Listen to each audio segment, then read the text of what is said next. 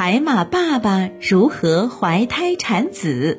圆圆，我昨天特别幸运，我在海洋公园看到了海马生小海马了。啊，快跟我说说是什么样的？就是一只肚子很大的海马，突然从肚子里喷射出好多好多只小海马，看上去有好几百只呢。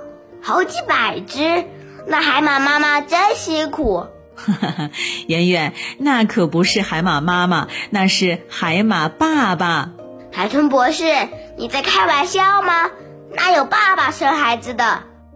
那这海马家族呀，还真是由海马爸爸负责生孩子的任务的。那么我现在呢，就给你讲一讲海马爸爸是如何怀胎产子的吧。其实呢，在海马爸爸的腹部和尾部之间，有个类似于哺乳动物子宫功能的育儿袋，专门呢用来孵化幼崽的。为了繁衍后代，海马爸爸首先第一件事儿要做的就是积极找到合适的伴侣。由于海马的分布不多，数量稀少，加之海马活动范围小，海马爸爸找伴侣可不是一件容易的事儿。嗯，但是呢，当找到心仪的对象以后，海马爸爸就会用跳舞的方式建立好感，并且呢，不时的用尾巴触碰雌海马，去试探对方是否同意。当雌海马同意以后呢，雌海马便会把卵产在海马爸爸的育儿袋里面，孵化的时间大约需要四五十天。这期间呢，海马爸爸会寻找一个没有其他动物打扰的安静的地方静养，通过血管把氧气和营养物质传递给未形成的小海马。